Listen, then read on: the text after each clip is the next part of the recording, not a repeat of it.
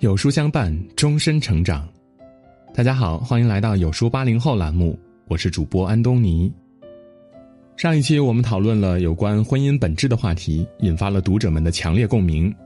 原来，只有当我们放下对人性和婚姻过高的期望，真切又实际的经营自己的婚姻，才能让相爱的两个人走得更远、更久。本期八零后为大家讲述众多八零后父母。一手带娃，一手工作的艰难境况，并在文末提出了三个非常有用的小贴士，希望你看完后能够找到更好的平衡方法。也欢迎你来留言区和有书君交流你的困惑和经验。下面，我们一起来听。对于已经做了父母的八零后来说，事业与家庭的平衡难题已经成为了他们无法回避的难题了。事事难以两全。八零后父母们只能在一手孩子一手工作的生活夹缝中艰难穿行。他们习惯了事事包揽，也习惯了为孩子提前做好一切，却总是忘记了自己也需要休息和放空。做父母是一次艰难的考验，也是一次甜蜜的修行。欢迎来到第三话：八零后父母事业与家庭的平衡难题。如果今天的内容让你有所收获，别忘了在文末点亮再看。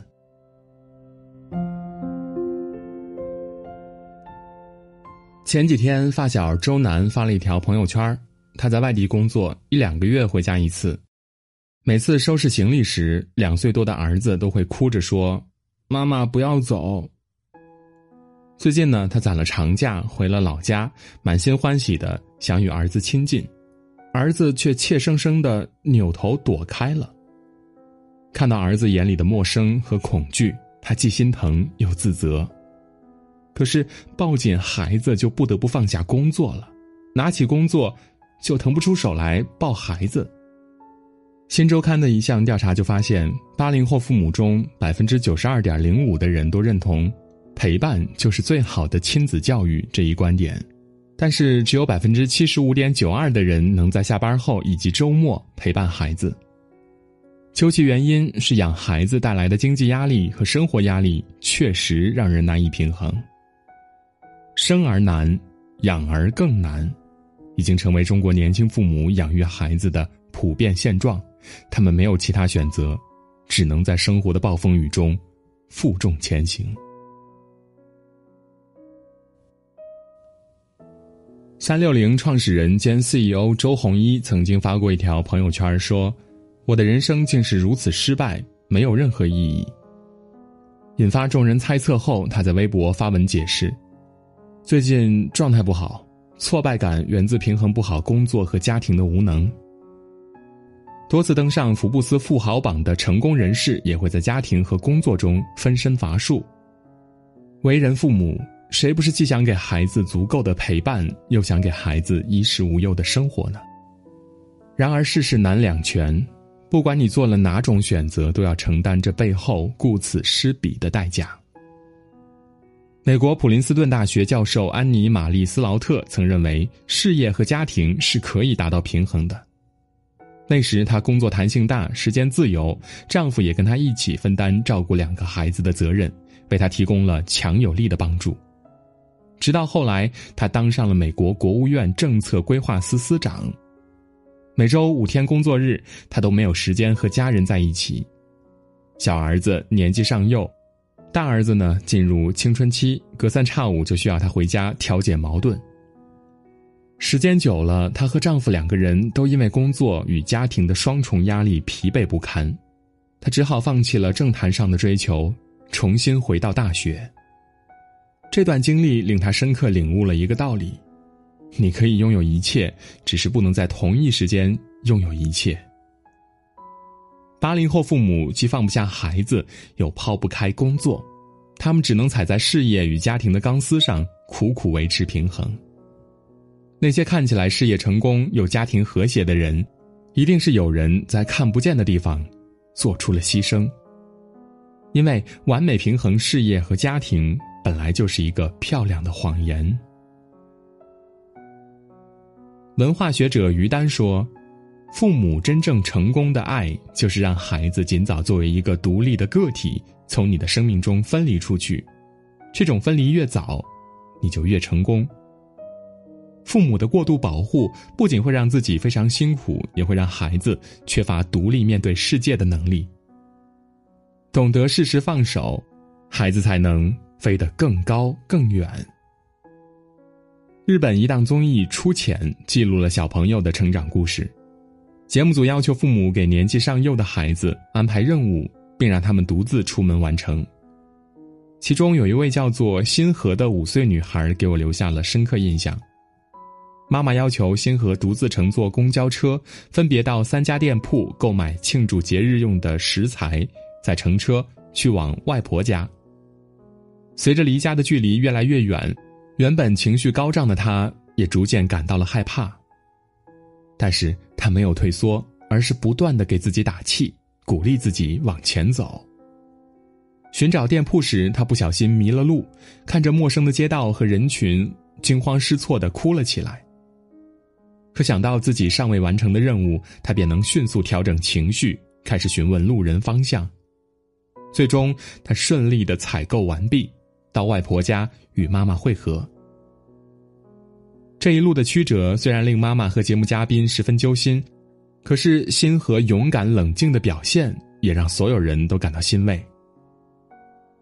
七年后，节目再度回访，发现从小培养的独立意识让星河比其他孩子更加开朗自信，也更有担当。在父母眼里，孩子似乎需要大人一丝不苟的照顾。才能顺利的健康长大。其实，孩子远比父母想象中强大，小小的他们也可以独立探索世界。父母的成功不在于活成孩子的铠甲，而是帮助孩子变得更独立坚强。因为再强大的父母，也只能给孩子一时的庇护，不能永远为他们遮风挡雨。学会适时放手，让孩子拥有保护自己的能力，才能让孩子在未来的生活里更加游刃有余。综艺《我家小两口》中有这样一个片段：演员杜若溪打算复出拍戏，想找保姆来照顾年幼的孩子，可是接连面试了二三十位阿姨，也没有找到满意的。有网友吐槽他太过挑剔，他解释说。因为我们家被保姆伤过心。原来孩子四个月大时，家里来了一位保姆李阿姨，她对李阿姨热情友好，她的妈妈更是把李阿姨当成姐妹，晚上甚至跟她睡一个房间。可是，一家人对李阿姨的善待，并没有换来保姆对孩子的善待。有一次，杜若溪从家中的监控中看到李阿姨哄孩子睡觉时，为了省事儿，抱着孩子使劲儿的上下晃动。这种行为容易让孩子患上摇晃综合症，严重时甚至会导致颅脑内部或者大脑附近位置出血。保姆的安全问题并非是某一个家庭的个例。郑州一个小区居民楼的电梯内，一名保姆因为孩子哭闹，抡起拳头猛捶孩子头部、腹部和背部。苏州的一位王先生查看家里的监控，也发现。孩子闹脾气不听话时，保姆便会勃然大怒，三分钟内竟殴打孩子十几次。深究背后原因，一是保姆与孩子没有血缘关系，不一定心疼孩子；二是很多保姆都缺乏职业素养和责任感。根据有关部门调查显示，家政服务员百分之九十为进城务工妇女，初中以下文化程度占百分之六十。百分之十七的人从未参加过培训，百分之六十三的人只接受过一次培训，持证上岗率不足百分之十。保姆质量的良莠不齐，成为了孩子健康安全的巨大隐患。不到万不得已，没有父母愿意提心吊胆的把孩子交给一个素不相识的人。如果实在是无法亲力亲为，也一定要在挑选保姆时擦亮眼睛。在相处过程中保持警惕，不要将孩子置身于安全隐患当中。印度电影《起跑线》讲述了一个望女成凤的故事。服装店的老板和妻子为了让女儿进入贵族幼儿园，不惜买学区房、托关系、找中介，甚至不择手段的挤掉别人的名额。在他们看来呢，如果女儿上不了好的幼儿园，就意味着学不好英文、不适应社会，然后被孤立、走上歪路，甚至违法犯罪。电影或许有些夸张，可是现实生活中，为了孩子焦虑的父母并不少见。中国家长教育焦虑指数调查报告中就显示，百分之六十八的受访家长对孩子教育感到比较焦虑、非常焦虑，仅有百分之六的不焦虑。他们的焦虑呢，往往来自于对自己孩子的不满，总是认为别人家的孩子出类拔萃，自家的孩子一事无成。在这种盲目的比较中，父母变得愈发焦虑、浮躁，不仅给自己徒增了压力，也让孩子失去安全感。精神分析学家温尼科特曾说：“对孩子影响最糟糕的父母，就是焦虑的父母。那些聪明的父母都懂得让自己的心态保持淡然平和，并尊重孩子的成长规律，相信自己的孩子有无限可能。”香港女歌手陈美玲曾与邓丽君齐名。退出歌坛后，她悉心教导子女，三个孩子相继考入世界一流的斯坦福大学。而她的教育秘诀，就是从不拿孩子与别人家的孩子比较。她说：“比较会降低孩子的自我肯定能力。每个人都有好的地方，也有不好的地方。我们要教孩子接受自己，相信自己。”孩子的成长过程就如同种子生根发芽，需要温暖来呵护，更需要耐心来等待。悦纳孩子的平凡，丢掉不切实际的期盼，用爱和温暖、耐心陪伴他们长大，就是父母对孩子最好的爱。给八零后父母三个有用的小贴士。太宰治说过：“成年人的世界是一条巨大的枷锁，碰一下就要流出血来。”尤其是身陷两难境地的父母们，想给孩子优越的生活，又害怕缺席孩子的成长。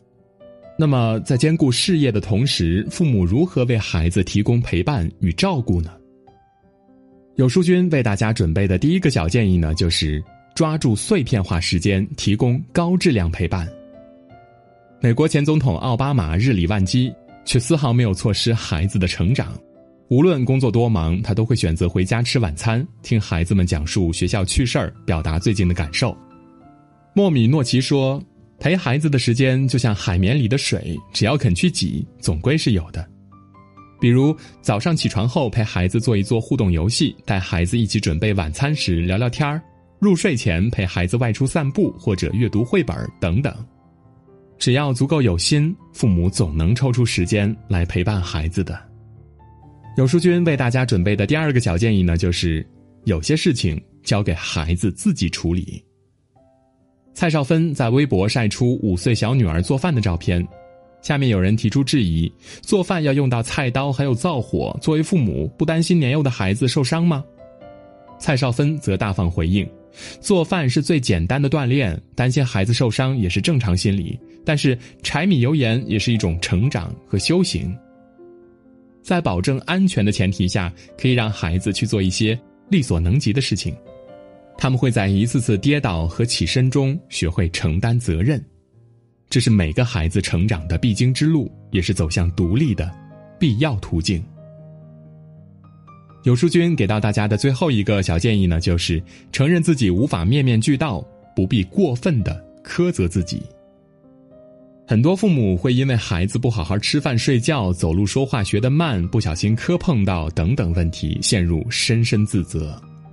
他们呢，把自己活成了付出型人格，将太多事情揽到自己身上，并优先于自己的身心健康，导致自己不堪重负，心理崩溃。其实，父母无论怎么选择，都无法避免非议。选择事业呢，会被指责不照顾家庭；选择家庭，就会被抹杀牺牲和付出。父母也无法在生活中面面俱到，累了就休息，做不好就调整方式。只要你为孩子的付出问心无愧，谁都没有资格轻易的指责你。成为父母是一场最艰难的修行，也是一生最柔软的幸福。前方有无法预知的狂风骤雨，也有向阳花开的岁月静好。你的事业是保护家人最有力的铠甲，你的陪伴是治愈孩子一生的良药。生活很难，但你要让孩子相信，爸爸妈妈再忙也会毫无保留的爱你，竭尽所能的陪你。孩子会理解父母的选择和取舍的，也会体谅父母的辛酸和不易。点个再看并转发，愿每个孩子的成长都不孤单，每个父母的心中都不留遗憾。好啦，听完本期八零后的文章，你有什么感想呢？本期话题我们来讨论：面对孩子和工作，你在哪个时刻觉得最力不从心呢？留言区等你哦，快来参与讨论吧。那么今天的文章就到这里。如果您喜欢我们的文章，可以在文末点一个赞和再看。或者跟我们留言互动，这样有书就能每天都出现在您公众号靠前的位置。另外，长按扫描文末的二维码，在有书公众号菜单免费领取五十二本好书，每天有主播读给你听。我是安东尼，明天同一时间我们不见不散。